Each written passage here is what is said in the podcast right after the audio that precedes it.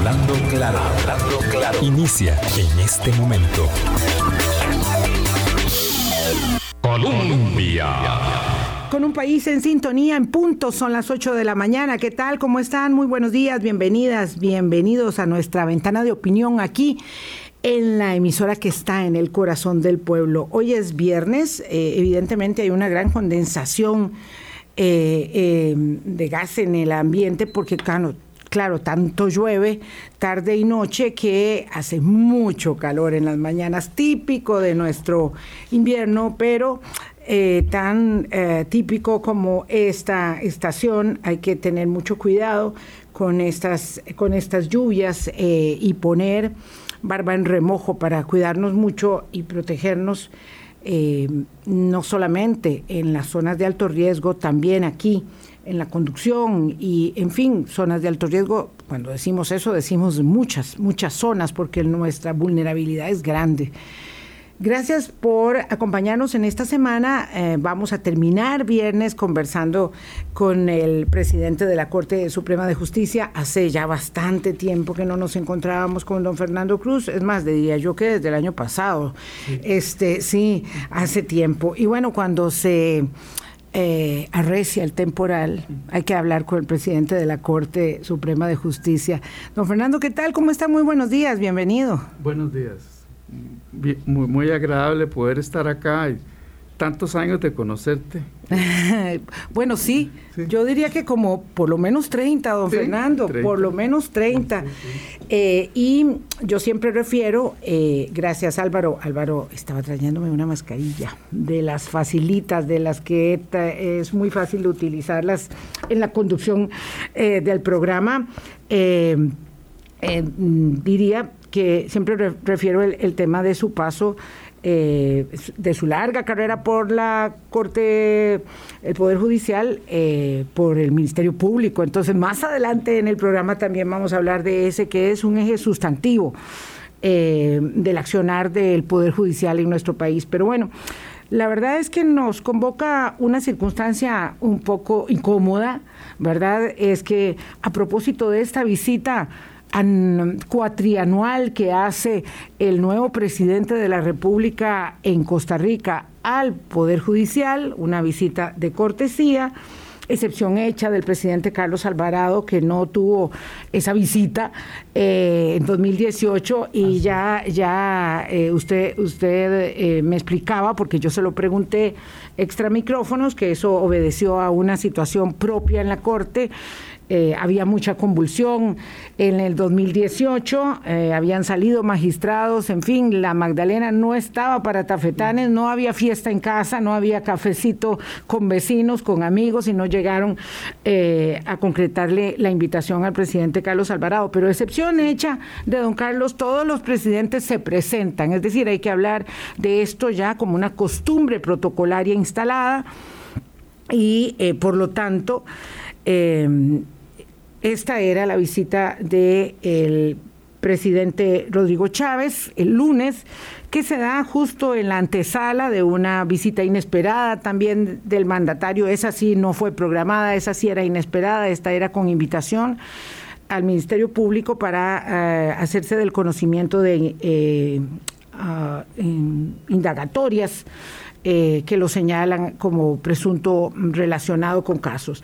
Lo cierto es que ahí se produce esta circunstancia que parece haber tomado por sorpresa a los magistrados, en eh, que fuera, digamos, de las normas del protocolo habitual. ¿verdad? Eh, el presidente Chávez, que ya va mostrando su propio talante muy particular, como el de cada un mandatario, señala que el, el Poder Judicial debe poner en cintura la acción del Ministerio Público y sobre todo de quienes formulan acusaciones, que somos todos, cualquiera, de los ciudadanos. ¿Cómo usted eh, recibe eso y cómo se recibe en la Corte Plena? En realidad no estaban preparados para responder a ellos, sino para responder al mensaje de bienvenida. ¿Qué, qué es lo que sucede ahí a lo interno? Bueno, yo, yo creo que siempre al Poder Judicial le ha caracterizado eh, una actitud muy prudente y silenciosa. eh, yo, yo no vi, no, no he recibido de los compañeros eh, ninguna apreciación sobre el tema. Más bien, este, me pareció que, que, lo que sí fue, fue positivo es que el señor presidente de la República utiliza datos que el propio Poder Judicial pone a la orden de toda la sociedad costarricense por una política que en eso creo que hemos sido muy coherentes hasta donde es posible, porque hay siempre espacios en que puede haber opacidad. Pero, por ejemplo, a través del observatorio y a través de los estudios de de la, del Estado de la Justicia, este, hemos eh, establecido una gran apertura.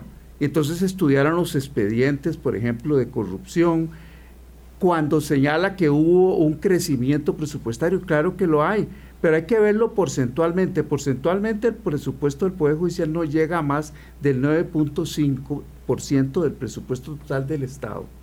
De manera que, claro que si usted lo ve en crecimiento, sí hubo crecimiento, pero ¿por qué razón? porque el Parlamento y el Poder Ejecutivo aprobaron 114 leyes entre 1990 y el 2018. Eso también es el complemento de lo que dijo el señor presidente, porque solo dijo una parte, pero no la otra. Que, ¿Cuál es la razón para ese crecimiento? Bueno, esa es la razón. Y por supuesto, yo, yo no, no, no sabía que al señor presidente le preocupa que un país invierta en justicia. No, no tenía idea de que eso le preocupara. No es un desequilibrio. Claro que hay temas sobre los cuales podemos hablar. Hay, me molestó que él dijera cosas críticas del Poder Judicial, ¿no? Eso me parece que estamos abiertos. Por eso hay un observatorio judicial donde están todos los datos de todas las oficinas este, de, la, del, del Poder Judicial. Vean, yo nunca podría señalar al poder, eh, al, ejecutivo, este, temas que, que requieren transparencia, por ejemplo. Requiere muchísima transparencia en los procesos tributarios ante Hacienda. ¿Cuánto duran los procesos tributarios? ¿Cuánta es la eficiencia que tenemos en eso? Esos datos no están, nosotros sí los tenemos. El Poder Ejecutivo no tiene esos datos. Mm. Pienso lo mismo. El Tribunal ambiental administrativo, varios fallos de la sala en el pasado le ha dicho que la mora en el tribunal este, ambiental administrativo es gigantesca. Yo no me atrevería a decirle al presidente, mire, porque usted no arregla ese tema. Que la crítica es necesaria, por supuesto, y con mucho respeto recibo esas críticas. Pero a mí sí me parece que todo el suelo no está tan plano, ¿verdad? Entonces, cuando, cuando uno utiliza datos que están en que el propio Poder Judicial lo pone a la orden de la sociedad, entonces eso es una parte positiva. Pero todo el discurso fue descalificador. Todo el discurso. Ah, quisiera nada más precisar, don, Fernando, para efectos de nuestra audiencia, que estamos hablando de que hay, digamos, como una suerte eh, de, mm, digamos, eh, doble eh, propuesta en el discurso del mandatario. Por un lado, claro, lo que tiene que ver, ¿verdad? Yo, yo creo que... No, no, no, no, es perfecto. Solamente solo quiero precisarle a la gente, ¿verdad? unas apreciaciones del mandatario están sustentadas ciertamente en el informe del Estado de la Justicia, en el tercero, eh, informe del Estado de la Justicia que hace el Estado de la Nación de consumo con el Poder Judicial, ¿verdad? De, de, manera abierta y activa. Nosotros sometemos al Estado de Justicia. Ellos escogen que quieren y tienen abierto todo los Exacto para que ellos nos, nos, nos, critiquen. Sí, más cerca del micrófono lo quiere usted, don Fernando. Ok. Eh, este, gracias, eh, Daniel Calvo, en los controles, solo para precisar y mejorar la calidad del audio. Lo cierto es que entonces estamos ante una eh, utilización correcta de los datos del estado de la justicia que hablan sobre las vulnerabilidades que tiene el Poder Judicial, ¿verdad? Este, como las de los otros poderes, eh, y muy sensibles, por cierto, pero además él mezcla asuntos de carácter, digamos, ya eh, de apreciación, de opinión.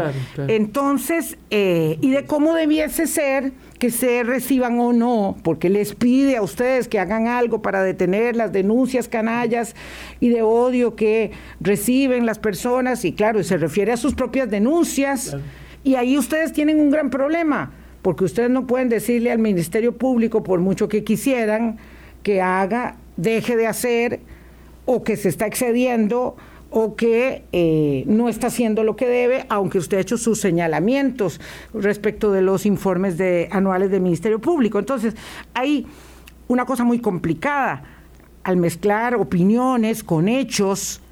Eh, estamos hablando nada más ni menos que de la posverdad, pero en todo caso usted responde eh, a la parte que no está sustentada en los hechos cuando le dice, mire, eh, ojalá que prive la separación de poderes. Hay un irrespeto, una vulneración a la autonomía e independencia de los poderes en la puesta en escena que exprofesamente hace el presidente y que él defiende dos días después en el Consejo de Gobierno?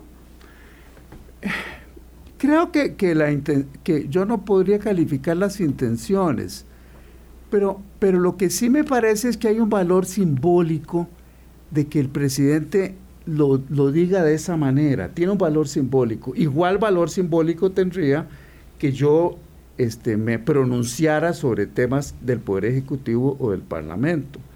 Entonces, sí tiene ese valor simbólico. Claro que lo que él nos señala es algo que, que conocemos y que es importante que él lo destaque.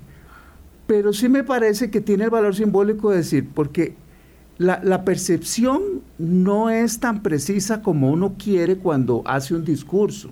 Entonces, la percepción de la gente es que, bueno, el presidente está diciendo que el Poder Judicial tiene una alta corrupción. El señor presidente está diciendo que el Poder Judicial es muy ineficiente, absolutamente ineficiente. El Poder Judicial es lento, lento en algunas cosas, no lo es en otras pero la lentitud está en todo lado porque es parte del problema burocrático. Yo quisiera ver en temas de derecho comparado el tema de la, de la mora. El tema de la mora es un tema constante en todos los sistemas judiciales. Y por supuesto, nunca hemos querido ocultar eso. Hace seis meses yo impulsé un plan para este tema y la Corte ha tenido una gran, este, un gran eh, desarrollo en ese tema con las reformas procesales pero no es fácil porque solo doy un ejemplo. Primero, temas de recursos, porque claro, va creciendo la población y la demanda. Pero en segundo lugar, una, una cuestión que no se debe olvidar es que hay un litigante que siempre está en todos los procesos que no quiere muchas veces que el asunto termine. Entonces, eso no pasa en ninguna otra instancia. La instancia judicial tiene por sí misma un actor importantísimo que es el litigante. Y ese litigante muchas veces alinea el proceso según su, saber.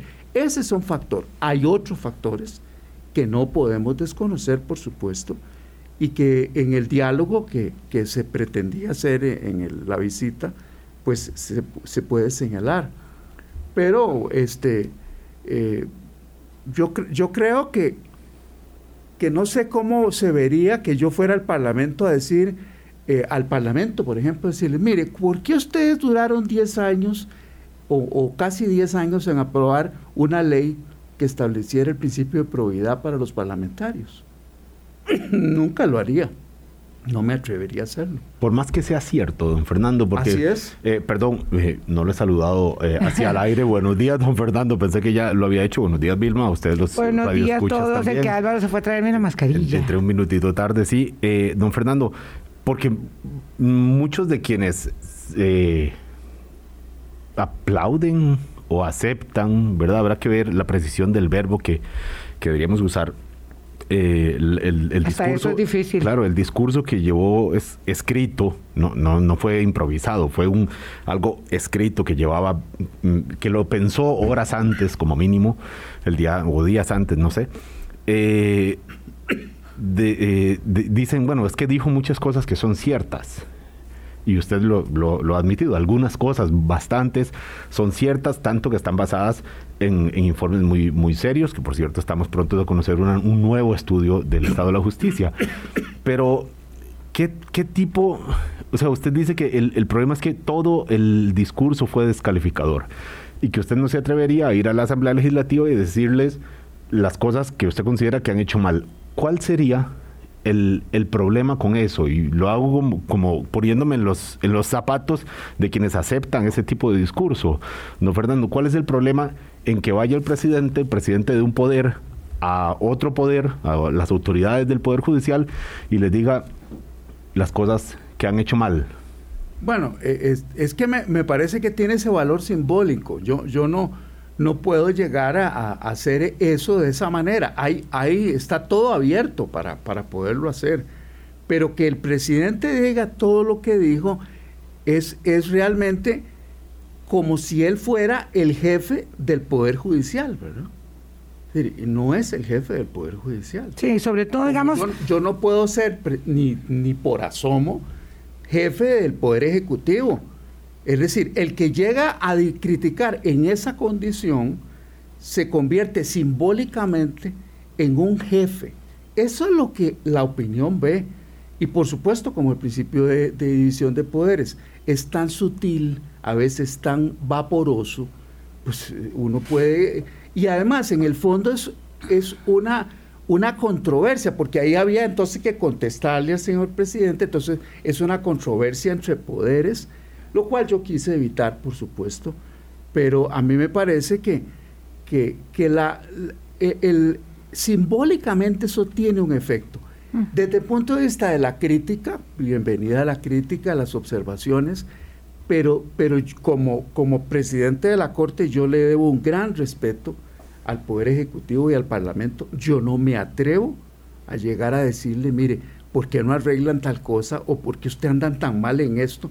No, no, se ha atrevido ningún presidente Y además lo, toma como si eso fuera un mandato del pueblo, que el pueblo se lo dio y que entonces él nos lo transmite a nosotros. Bueno, este, entonces él tiene como una misión, ¿verdad? La, misión de él es esa. E, eso simbólicamente eh, eh, este, me, dejó eh, inquietudes, con el debido respeto, como siempre, para el señor presidente de la República, por supuesto.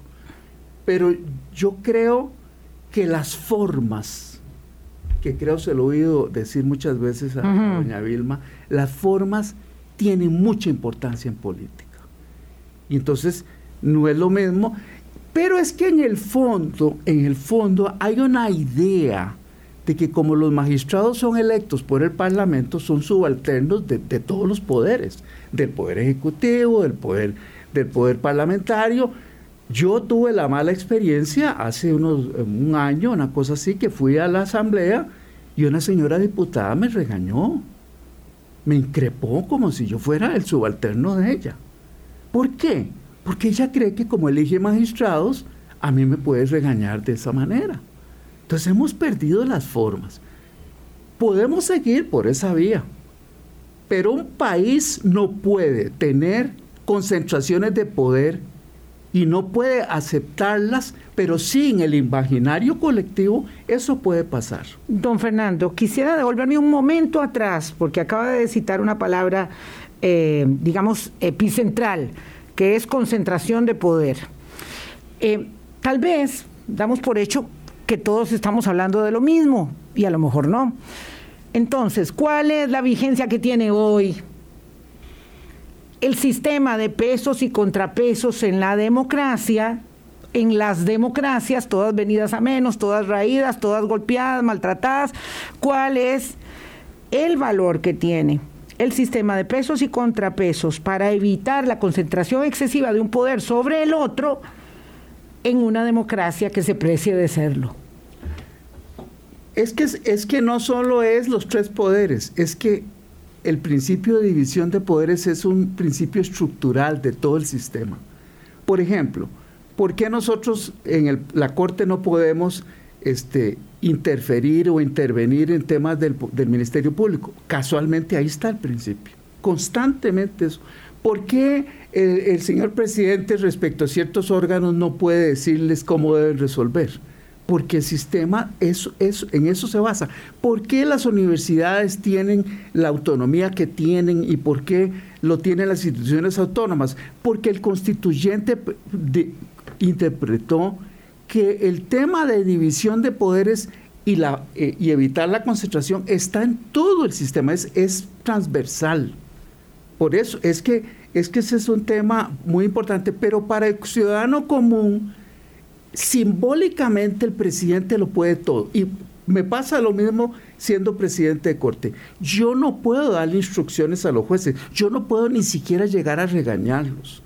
Si hay algo que un juez hizo mal, porque es, el juez sintetiza la república, sintetiza el, sistema, cada juez, aún el más, el juez de contravenciones, ese juez yo no lo puedo, no lo puedo regañar, no le puedo dar instrucciones, solo puedo abrirle causa conforme a un debido proceso. Eso a veces a la gente le incomoda. Bueno, es que eso es la democracia. La democracia tiene una, una alergia a las concentraciones de poder, pero los simbolismos políticos en la realidad política, en el imaginario, las personas piensan, bueno, ya vino alguien a poner orden. Entonces, y el señor presidente de la República llegó a poner orden al Poder Judicial. Perdón, nadie puede hacer eso. En el simbólico, probablemente el señor presidente no tenía esa intención, pero simbólicamente eso sí lo tiene. Perdón, don Fernando Cruz, Álvaro, vamos a hacer una pausa, son las 8 y 20 de la mañana. Eh, no podía, pero está pudiendo. No podía, don Fernando, pero está pudiendo, porque eh, si usted, no se lo recomiendo, si usted leyera los eh, este, posteos de la gente a la invitación, esto es pan de cada día. De algunas. Hay nueve de cada diez que están furibundos con este espacio, con la ventana de opinión, con la libertad de prensa, ¿verdad? Porque esto, esto es así, hasta que no le toca a uno mismo, ¿verdad? Que le vayan a, a impedir expresarse porque lo invité a usted, porque estoy tocando el tema, porque estamos hablando de esto y porque usted debería irse para su casa con todos sus empleados, cada uno a su casa también, por ineficientes, por esto, por el otro. Es decir, estamos en un momento, y hay que decir las cosas por su nombre, donde si nos oponemos a atizar un poquito el fuego, se nos hace una conflagración. Ya lo dejo para que lo elabore cuando volvamos. Colombia. Con un país en sintonía, 8.23 minutos de la mañana, conversamos con el presidente de la Corte, don Fernando Cruz Castro, y decíamos antes de los mensajes en realidad hay una circunstancia compleja, es hablar de esto en el periodo en el que nos autoimponemos un poco de contención, porque son los 100 días, porque se están acomodando, pero se va perfilando, sí, hay que decirlo, un estilo eh, simbólico de eh, elaboración del mensaje ¿verdad? Eh, cuando se presenta intempestivamente al Ministerio Público, cuando hace una regaña, eh, un señalamiento eh, al, al, Poder Judicial o a otras instancias del ejercicio del poder, que van denotando un, un estilo claramente, pero que además cae en un momento donde hay muchísima, ayer lo hablábamos aquí en el programa, muchísima irritación y odio en las redes sociales, mucha fragmentación, mucha polarización.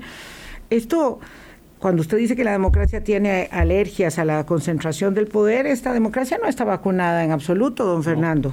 No, en absoluto, no, no estamos vacunados, no. Cualquier cosa, bueno, pueden ocurrir Primero, primero por varias razones, eh, o, hay varias razones, pero una, señalo una. Eh, eh, el, el, ciudadano no ha recibido formación para entender o para tener conciencia de lo que significa el Estado. Tenemos yo no sé cuántos años seguro de no tener una educación cívica adecuada. Entonces, cuando las personas ven eso, bueno, me pasa con la Corte, en relación a, los jueces, que, muchos ciudadanos llegan a hablarme porque piensan que el presidente de la Corte es el jefe directo de todos los jueces y que yo le puedo decir al juez, mire, usted tiene que fallar. No es así. El Poder Judicial tiene una naturaleza que a veces eh, para el ciudadano común no lo no lo, no lo capta bien.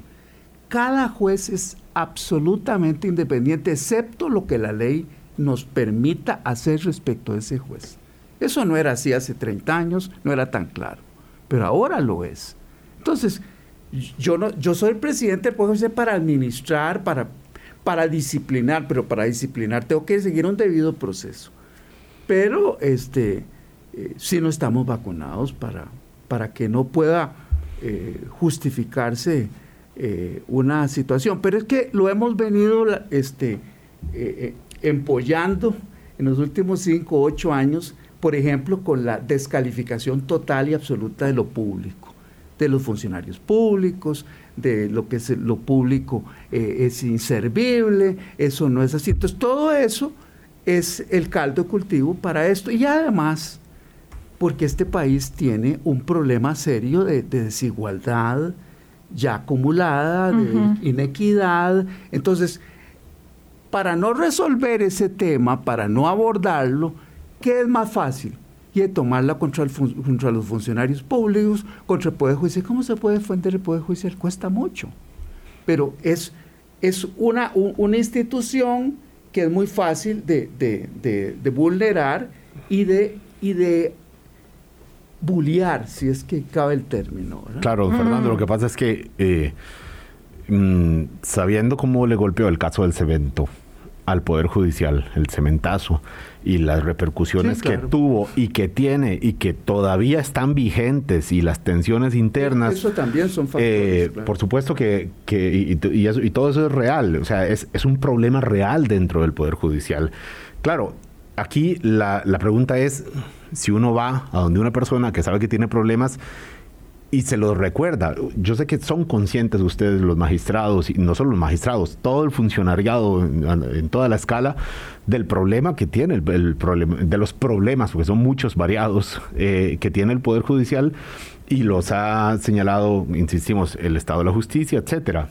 La pregunta aquí es, ¿cuál era la intención de don Rodrigo llegar y sentarse y señalarle? Dice, bueno, sepa que ustedes tienen y empieza la lista de numeración, más, bueno, con algunos calificativos, eh, más el señalamiento de la elección del fiscal general, que pronto le vamos a preguntar de eso, porque ciertamente llevamos un año sin fiscal general después de que salió doña Emilia Navas, en condiciones que también golpearon al Poder Judicial, don, don Fernando. Aquí yo la pregunta que quiero hacerle es que usted dijo antes que no ha escuchado comentarios de otros compañeros suyos, eh, digamos, incómodos con esto que ocurrió el lunes, compañeros suyos magistrados, miembros de la Corte Plena. ¿Es así, don Fernando? No, mm, porque hubo algunos eh, pronunciamientos de, gremios eh, de la judicatura, pero solo usted que, usted conozca, solo usted tiene esta apreciación de que, de, que el mensaje no fue el, adecuado. ¿Cómo, ¿Cómo, es que entre magistrados no comentaron eso si les los aludieron de, manera pues directa? Eh, en general el lenguaje tiende a ser como muy, muy ponderado. Sí hay algunos compañeros eh, que me hicieron algunos comentarios, pero en general eh, el magistrado o magistradas son muy ponderados para, para hacer la valoración.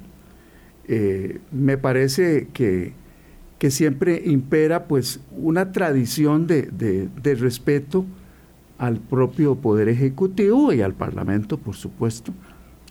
Pero, pero yo no, no, me, no escuchaba a alguien que, que lo haga con una apasionado y, expresión. Yo creo que es que en general había como un espacio para reflexionar y por eso no, no lo he escuchado. Yo tampoco he estimulado que me digan qué piensan del asunto. Bueno, vamos a ver, la presidenta de la eh, Asociación eh, de Jueces dijo que la preocupación no era que se constituyera esto en una intromisión, sino aún peor, en una presión respecto de la forma en que se eh, tramitan las demandas. Vamos a ver, estamos en un país que se ha judicializado en extremo. El presidente saliente salió con más de una docena de demandas, algunas realmente, como dice el presidente Chávez, son absurdas, otras tienen que seguir el curso y usted lo señaló expresamente con el tema siempre muy candente en las democracias del financiamiento a los partidos políticos en las campañas electorales y eso forma parte de algunas de las investigaciones que se siguen en el caso del partido que está en el ejercicio del poder.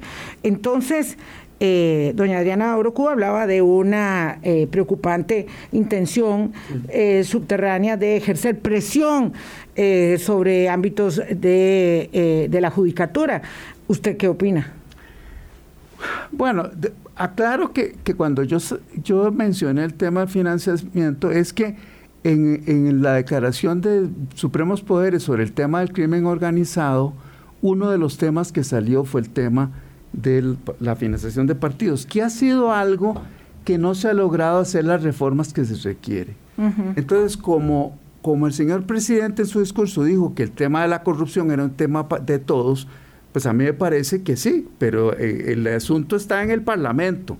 Hay que hacer cambios muy importantes en el tema de financiamiento. Ya los anunció la presidenta del Tribunal Supremo de Elecciones, dijo que en próximos meses se enviarán algunas propuestas para ver si, los si estos diputados eh, es que ha habido otras y no se han aprobado. Por eso digo, para ver si está En efecto, porque eh, en atención al tema de la separación de los poderes, las reformas del sistema, y ayer también lo decía doña Eugenia Zamora en una actividad que tuvimos, eh, eh, cuánto ha costado y cuán necesario es cambiar el sistema de representación política del país, y eso solo lo pueden hacer los diputados, y la, y la negativa, digamos, a abrir el sistema genera eh, pues todas estas circunstancias ahora de transparentar el tema del financiamiento, de variar la representación, todo eso, es decir, cada poder, cada palo aguantando su vela. Sí, claro.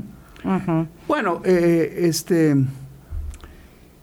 de nuevo es el mismo, eh, lo mismo, es decir, eh, porque yo, yo no puedo, me parece que desde el punto de vista simbólico decir, mire, ¿y ustedes por qué tardan tanto en nombrar al fiscal general? Este, bueno, no es tan fácil, ¿verdad? Y yo no le voy a preguntar, señor presidente, ¿y usted por qué tarda tanto en resolver algunas cosas que dijo que iba a resolver? Bueno, eso no, no yo no, sé porque no le he preguntado y además me parece que, no, que está dentro de una dinámica de un respeto y una consideración entre poderes que no excluye el, el, juzgamiento de los ciudadanos y de la prensa, que es muy amplio, ¿verdad? Pero sí, sí me parece que, esa cuestión de la, de la, de que por qué se tarda, bueno, se, se tarda y se ha tardado porque el hubo una gran oferta, el, todo el problema del, reclutamiento es muy complicado. Y ahora casualmente estamos haciendo una línea de tiempo porque hubo además este, procesos de objeción y de, eh, este, anulación, de nulidad que plantearon dos o tres de los, eh, de los eh, concursantes. Ah, vamos a ver, eh, centrémonos ahí un momento. Eh, no importa que haya eh, baja de, fluido eléctrico, porque tenemos, estamos bien, ¿verdad, de, este Daniel? Porque seguimos con, sí, conectados. Ah, vamos a ver, este es un tema de señalamiento, ¿verdad? el, el nombramiento es, yo diría, ¿verdad? Que después de los, de los supremos poderes, eh, y en los supremos poderes incluyo al poder electoral también, ¿verdad? Que por cierto ustedes eligen y en el cual tampoco eh, hacen intromisión de ninguna naturaleza, es absolutamente independiente. Eh, entonces ahí, luego hay algunos derroteros en este sistema de pesos y contrapesos, pivotes más bien, que son fundamentales. bueno, el Banco Central, ya todo el mundo lo entiende, y el Ministerio Público, que dirime, que establece la política criminal del país, de, persecución eh, eh, criminal en el país. Y ahí es donde pareciera que nos entrabamos. La,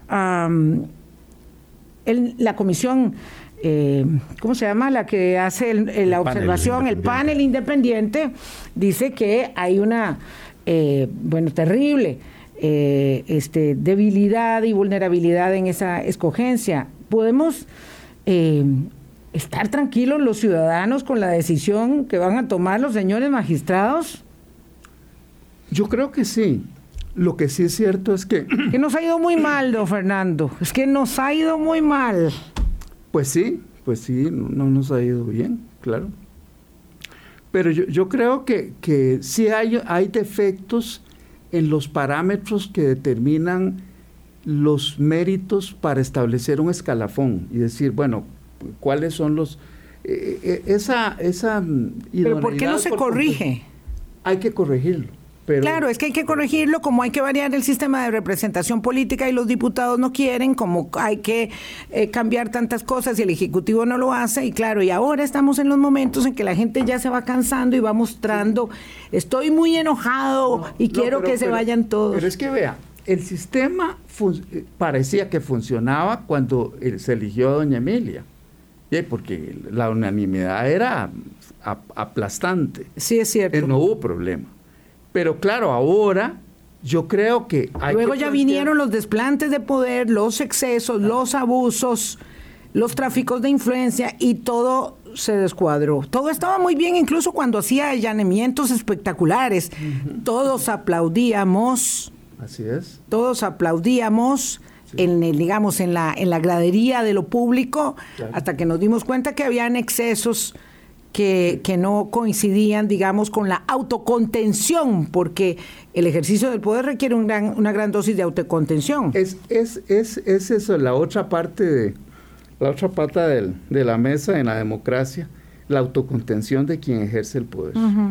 Eso es muy importante muy difícil a veces de, poderlo administrar. Pero eh, cuando se eligió doña Emilia no había problema con la forma de hacerlo.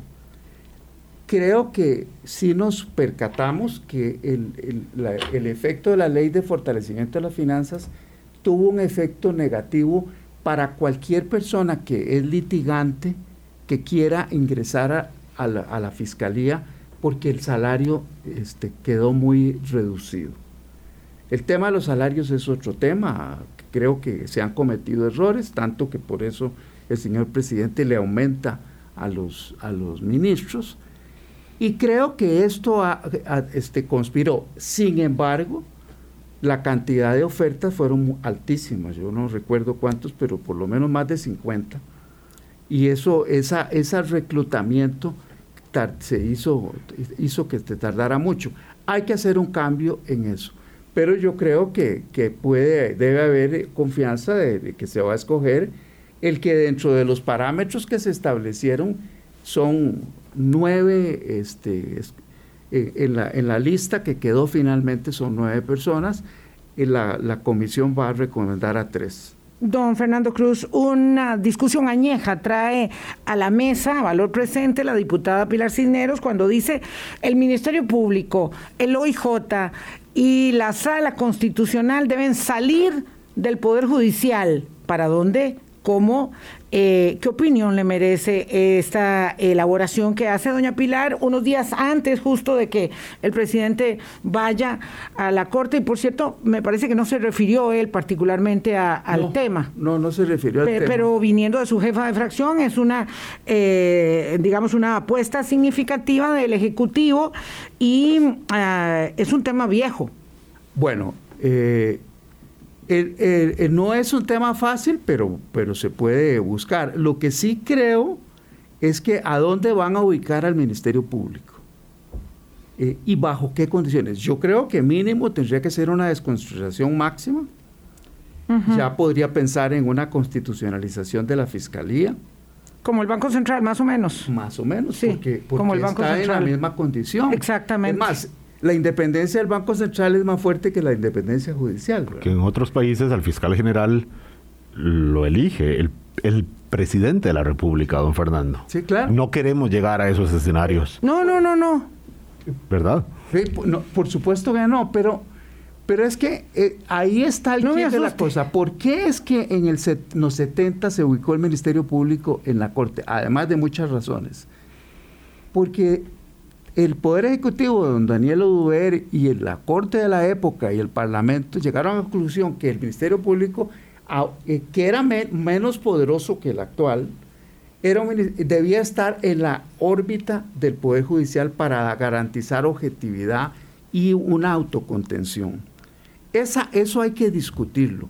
Y hay que buscar en el derecho comparado cuál es la fiscalía que actúa con mejores rendimientos en temas de persecución de corrupción y autonomía independiente, especialmente en temas de abuso de poder. Pero eso no es un tema fácil, no es un tema que fácilmente. La sala sí me parece que es, un, es más sencillo. Es Separar a la sala constitucional del, Poder Judicial. Claro, claro. Y, y, opera así en otras partes ah, también. Así es. Porque es diferente. Es que el, fiscal tiene una naturaleza entre juez e instructor. Por eso es que hay esa discusión, y la discusión no es baladí, por eso el, modelo italiano tiene mucho de que el fiscal está cerca del Poder Judicial. Y en algunos lugares de Argentina, el, poder, el Ministerio Público no penal está dentro del Poder Judicial. Pero, este, ¿cómo va a controlar qué, qué, qué se puede hacer? Y no deja de ser complicado tocar al Ministerio Público porque hay muchas causas que está conociendo el Ministerio Público frente a los partidos políticos. Permítame, don Fernando Cruz, 8.41 de la mañana. Vamos a una pausa, regresamos. Ya vuelve. Hablando claro. Colombia. Con un país en sintonía. Qué difícil es, digamos, eh, eh, que todos podamos entender la dimensión que tiene este tema, ¿verdad? Que no es un asunto, digamos, de, disertación, de elaboración, eh, nada más, eh, digamos, académica o conceptual, filosófica de la división de poderes. Lo que pasa es que cuando uno ve que en Estados Unidos se está gobernando la Suprema Corte de Justicia, se da cuenta de que se están trastocando eh, los pesos y contrapesos de la democracia. Ayer dejaron a toda Nueva York viendo para el Ciprés los magistrados de la Suprema Corte porque eh, avalaron la aportación indiscriminada de armas en los sitios públicos, en las calles, en los metros, en todo lado.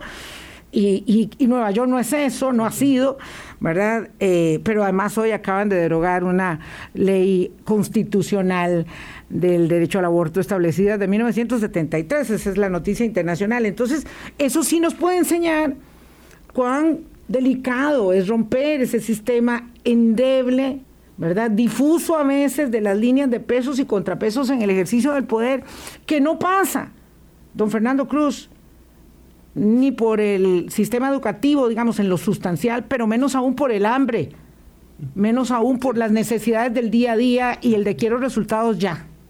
No, es, eh, eh, es, es, muy, muy importante todo eso, pero efectivamente yo creo que si se quieren hacer reformas deben acompañarse de una buena reflexión y un, y un ejercicio que yo lo mencioné cuando llegó el señor presidente el lunes, que es un ejercicio de derecho comparado, cosa que no existió en el tema de la ley de empleo público. Por ejemplo, no, no hicimos un ejercicio de derecho comparado. Eh, que lo sugerí y no se, no se me escuchó.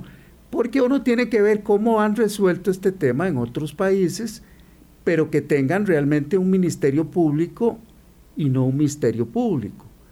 Pero además, la ubicación del, del organismo de investigación judicial tiene, tiene una particularidad.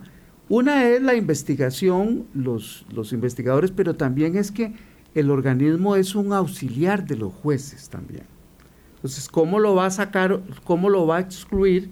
Si es cómo establecer esas líneas de mando entre jueces y el organismo, que también tiene un gabinete científico que es los peritos que están incluidos dentro del, OIJ. El tema, por, por complejo, no, no, no me parece que no sea para abordarlo pero sí requiere una reflexión, no puede ser este, como algo eh, de un relámpago y, iluminar para decir vamos a hacer tal cosa, porque no, hay, no se dan, tampoco hay unas razones significativas para eso. El Ministerio Público en este momento tiene una desconcentración máxima.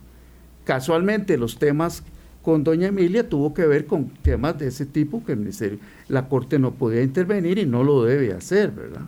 Así es que eh, bueno, habrá que ver. Lo, de la sala sí, sí, me parece que, ve, aquí le vuelvo a señalar algo que está en la cancha del Parlamento y del Poder Ejecutivo. Hace años la sala pidió que para no tener 20 mil casos al año, este, pudiera tener tribunales de amparo para que esos amparos que acongojan a la sala puedan ser resueltos en un 90% por tribunales ordinarios de amparo.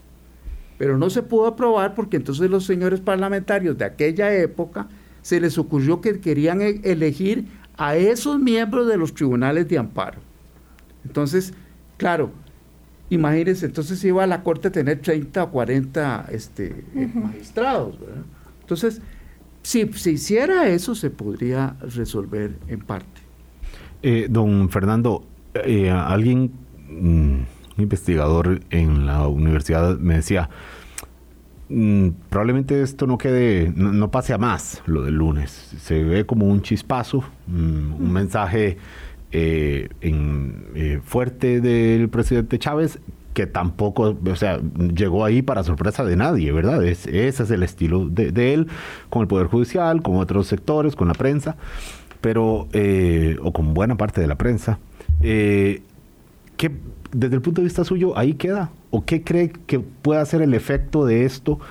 Eh, ¿Puede haber una autoafirmación del poder constitucional, del, del, poder, digamos, del poder que la Constitución otorga al Poder Judicial? ¿O esto queda ahí ya para, para, para los comentarios como este? O por el contrario, es eh, un asunto más que va vulnerando la confianza eh, en, el, en, el sistema mismo de la democracia. Ah, no, yo, yo creo que tiene un valor simbólico muy fuerte eh, para el común, para el ciudadano de muchos sectores. Eh, el jefe llegó y regañó a los jueces. ¿Y un Porque los jueces no están haciendo lo que deben, ¿verdad? Y esos jueces silenciosos no podían responderle en ese momento. Y no va a haber otro espacio para discutirlo. ¿No van a hablar de eso en la próxima sesión de Corte Plena del próximo lunes, no cree usted, don Fernando? Que, que se pueda hablar de eso, porque la tradición del Poder Judicial ha sido siempre ser muy prudente y cauto con relación a esto. Pero, este, ahora, lo que creo es que, yo no sé si un, politólogo no interpreta, vean, a mí me parece que como hay una atomización de los, del poder de los partidos, hay una inquietud por cambiar el sistema, porque el sistema tiene unos contrapesos muy fuertes sobre los cuales la política no llega. Entonces, por eso hay que cambiar los equilibrios de las universidades, de las autónomas, del poder judicial, de la institucionalidad. Eso, es ese, a mi juicio, el, caldo de cultivo de una inquietud de, de, partidos de gobierno que tienen 15 diputados, 10 diputados, entonces quieren cambiar las reglas porque llegaron tarde a un sistema que el peso o el contrapeso de esas otras instituciones es muy fuerte. Y entonces hay que cambiar las reglas para poder identificar a quienes voy a poner y además cómo cambio yo las relaciones entre un partido minoritario en el Poder Ejecutivo, pero que va a poder tener más dominio sobre el Poder Judicial, sobre la Fiscalía y sobre la Sala Constitucional. Ese es el tema que está de fondo.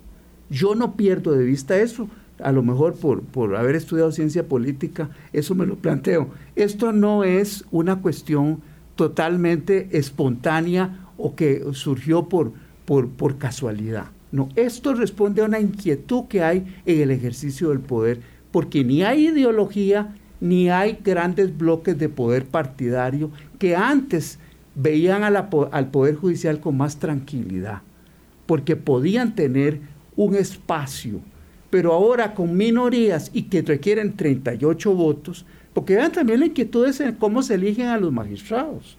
Entonces la inquietud es, ah, no, pero es que duran ocho años y duran mucho. Antes eso no se preocupaban. Hay que ver lo que decían en el 49 y, y por qué se hizo eso. Porque se elegían magistrados cada cuatro años en la década del 40, antes del 49. Y el Poder Judicial era todavía más silencioso. Absolutamente. Y más, sometido de lo que puede ser ahora para algunos si es así. Don Fernando, lástima que llegamos a esta hora donde eh, una elaboración tan, tan eh, cargada de contenido eh, nos, nos presenta para despedirnos. Lo cierto es que, como dice don Eduardo Olivarri hoy en su columna de los viernes en el diario de la Nación, Eh, estamos a las puertas de elección de magistrados para llenar vacantes en las salas eh, primera, tercera y cuarta, pero ya hay candidatos seleccionados en la primera y en la sala constitucional. Eh, y dice, es muy importante las calificaciones que devienen de las ternas, pero más importante aún la independencia, firmeza e integridad de los magistrados, porque las turbulencias externas lo demandan. Y en cuanto a quienes escogen, que serán los diputados, es hora de superar el secretismo de las votaciones por deber de transparencia hacia los ciudadanos y factor de legitimidad para todos los poderes, legislativo y judicial. Debe ser una elección transparente eh, la que por fin se establezca para elegir magistrados en la Asamblea Legislativa. Creo que hay una acción que está pendiente de eso, pero en realidad Pendientísima. Sí, por, e, por eso. Por eso es tan importante hacer los tribunales de amparo, porque así la sala no duraría tres, cuatro años en resolver acciones. Sí. Pero, pero me parece que así que los argumentos que se dan para que la, elección del fiscal sea, sea pública, sea, no sea secreta, sí. los argumentos pueden aplicarse también para la elección de, de los magistrados y magistradas cuando hay vacantes. Don Fernando, de suerte que el 6 de julio se presenta en cuanto informe del estado de la justicia y tendremos entonces oportunidad ya que hace tanto tiempo no venía, para volverlo a invitar y conversar sobre eh, algunos otros extremos eh, de lo que siempre está pendiente en el mejoramiento, eh, por supuesto, de nuestro aparato público burocrático y ahí, y ahí va la Corte también. De ese Poder Judicial que no tiene derecho a fallar en un sistema democrático, don Fernando. Eh, es muy importante ese, ese, informe porque, como lo dije, tiene un contexto muy significativo.